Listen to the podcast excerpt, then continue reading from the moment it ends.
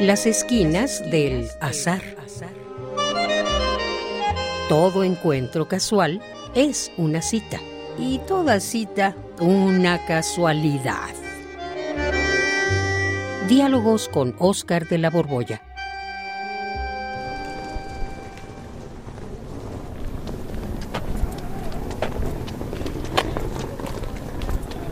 Oye, oye, Oscar, Oscar, Oscar. Mm. Creo que hace ya mucho rato que caminamos juntos, pero ahora, ahora venimos en silencio. Sí, Juan, hace ya mucho.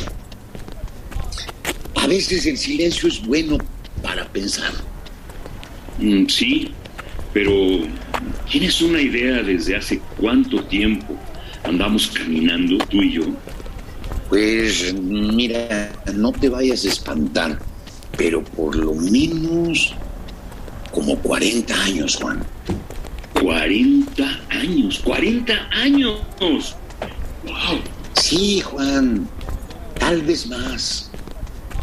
El camino ha sido muy, pero muy, muy, muy largo. Sí, mi querido Oscar. Y además, en ese largo camino ha pasado de todo, de todo. Sí, de todo. Momentos magníficos, otros tristísimos. Mm, pues sí, muchos tristísimos, pero la verdad yo no me quejo. Yo no me quejo. Yo tampoco me quejo. En promedio, y comparando mi vida con la de otros, hasta podría decir que me ha ido bastante bien.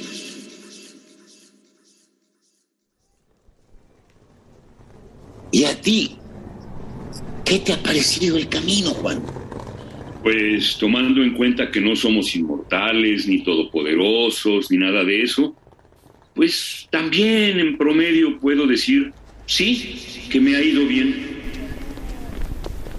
Ay, y ahora que hemos caminado tanto, tantísimas décadas, mi querido Oscar, ¿cuál es para ti de entre todo lo que has aprendido algo digno de mencionar? Algo digno de mencionar. Sí, algo digno de mencionar, sí.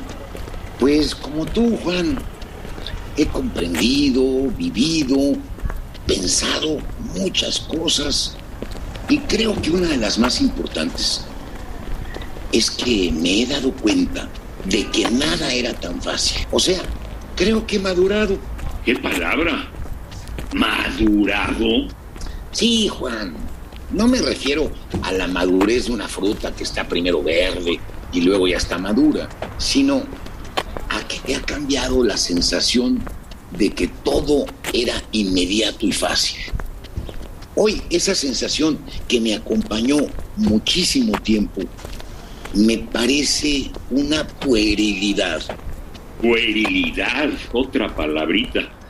A ver, a ver, explícate mejor con un ejemplo.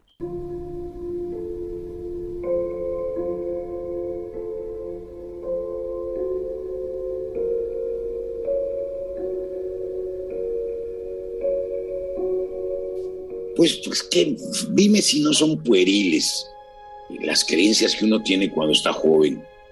Cuando yo era un adolescente, ¿sabes cuál era mi lema? Ajá. Queremos justicia, la queremos ahora, la queremos aquí y la queremos toda. ¿Y a poco hoy no quieres lo mismo que entonces? Sí, claro que lo quiero. Y quiero lo mismo. Solo que ahora ya no soy ese espectador recién llegado que confiaba ciegamente en sí mismo. He aprendido luego de hacer un montón de cosas por mí mismo y de hacerlas completamente comprometido, sin desmayos, con todas mis fuerzas, mi capacidad, mi ingenio, esas cosas que pensé fáciles eran extraordinariamente complicadas. Me puse a prueba en el camino y miro mis resultados y mido mis resultados y entiendo mejor. ¿Y sabes qué? Me doy risa. Pero, ¿qué es lo que entiendes ahora? pues entiendo por fin una cosa muy simple. Ajá. Que, que no todo es tan simple. Sí no te entiendo nada. Toda tu sabiduría es la simpleza de que no hay nada simple. Eso es paradójico. Efectivamente, Juan, efectivamente. En eso se concentra cuanto he aprendido. Es más, mira, te lo voy a ilustrar con un ejemplo. Sí, por favor, porque ahora sí te anda fallando la elocuencia, ¿eh? Sí, mira, ¿te acuerdas del pintor Escher, el de las figuras imposibles, que es extraordinariamente popular? Sí, claro, lo recuerdo muy bien, me gusta mucho su cascada, sus escaleras en las que suben y bajan sin acabar nunca de llegar, de bajar o de subir, sí. Pues mira, uno ve esas imágenes y las aprecia y luego se compra uno una camiseta que tenga estampado algún dibujo y después uno se siente muy contento y ya. Sí, yo tuve una camiseta de esas. Pues ahí está la clave, Juan. Es la clave de lo que te decía. A uno le gusta o no le gusta lo que encuentra, pero no sabe, no entiende lo que hay detrás. Y mira, permíteme descorrer un poquito la cortina. Escher. ¿Qué, ¿Quién es Escher?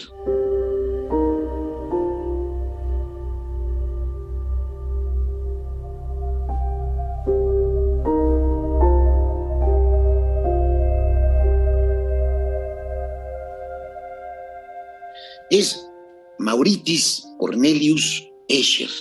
O sea, algo así como Mauricio Cornelio Escher. Primero vivió, imagínate, hasta los 53 años mantenido por su padre. A partir de ese entonces ya empezó a vender la obra y ya pudo ser autosuficiente. Pero se pasó toda la vida aprendiendo grabado en madera y en piedra, es decir, gilografía y litografía.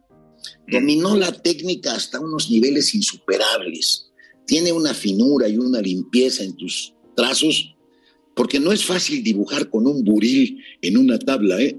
Para conseguir cualquiera de sus grabados, sus gilografías, o hacerlo en piedra. La cascada infinita esa donde el agua cae desde un segundo nivel y vuelve a caer en un movimiento continuo, técnicamente, nada más desde el puro vista, punto de vista técnico, es excelsa. Pero luego viene la composición del dibujo y lo más importante, una pregunta, Juan. ¿Qué tuvo que pensar Esche para que se le ocurriera esa cascada? Porque, mira, cualquier dibujo se extiende en una superficie bidimensional. y, no, y nosotros podemos ver la, profundidad gracias a que tenemos un poco separados los ojos. E, eso nos lanza al cerebro dos imágenes visuales y el cerebro las recompone y es el que construye la profundidad. Todo pintor consigue, pues, crearnos la idea de profundidad. Mira, tápate un ojo y vas a ver cómo vas a mirar solo en dos dimensiones. Ajá. A ver, a ver, a ver. Sí, efectivamente. Con un, si cierro un ojo veo solo dos dimensiones. Bueno, pues ya que puedes ver tres dimensiones gracias a los dos ojos, ahora lo que se propuso Escher fue engañar al cerebro para hacerlo ver no solo tres dimensiones, sino hacerlo ver imágenes imposibles. Y, esto lo logró porque, aparte de su formación, pues de su formación técnica en el grabado, conoció a un pintor sueco de nombre Oscar Reusterbart, que fue quien primero pintó figuras imposibles. Y todo comenzó con un triángulo matemático de un matemático llamado Roger Penrose. Escher estudió el triángulo de Oscar y luego se echó un artículo complicadísimo de Penrose que había publicado luego de un congreso internacional de matemáticas en el año 58 sobre figuras imposibles. Y comprendió que había una manera de engañar al cerebro para dibujos geométricos de Reusterbart sino ver verdaderas obras maestras, como la de la cascada o la del Belvedere.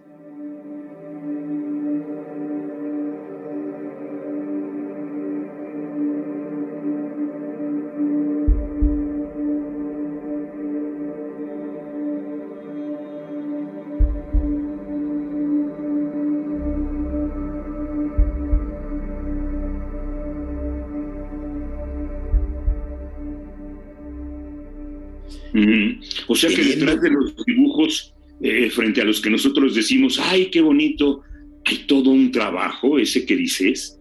Exactamente, hay todo un trabajo y toda una vida, más la suma de un talento excepcional que prácticamente nadie tiene. Y ese esfuerzo no solo está detrás de Escher, sino detrás de todo lo que nos rodea. ¿Te acuerdas de la película El náufrago en la que actúa Harrison Ford? Ah, sí, por supuesto. Es estrujante. Pues ahí, si te fijas, cuesta un trabajo endemonial encender un fuego. Aquí en los respectivos lugares donde cada quien habita, todo lo tenemos a la mano, lo tenemos resuelto, nada nos admira, ni terminamos de apreciar nada, lo vemos y parpadeamos. Nos gusta o no nos gusta, nos aburre. Y por supuesto vienen las balandronadas del adolescente. Una de las cosas que más me ha enseñado este largo camino es que nada es fácil y sobre todo que cuando estaba joven tenía una imagen sobregirada de mí mismo. Ahora nada me parece más idiota que los idiotas que tachan de idioteces aquellos sobre lo que están parados y lo que los rodea. Yo también he aprendido a apreciar ciertas cosas. Yo también parpadeaba con indiferencia cuando no sabía ni me había propuesto nada, ni había logrado nada. Y conste que en aquellos años no teníamos la facilidad de poner un like o un dislike, me gusta, no me gusta, a lo que estaba delante.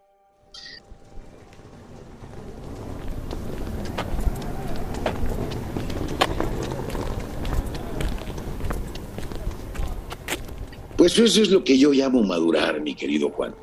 Aprender en la práctica y estudiando cada cosa.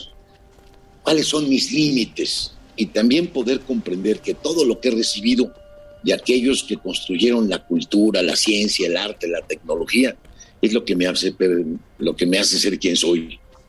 Me dieron este mundo donde ahora todo está hecho y todo parece fácil. Pero nada es fácil, Juan.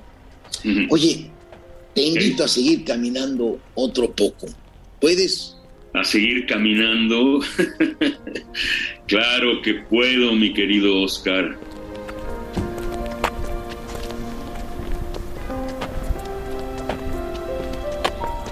Radio UNAM, en colaboración con la Facultad de Estudios Superiores Acatlán, presentó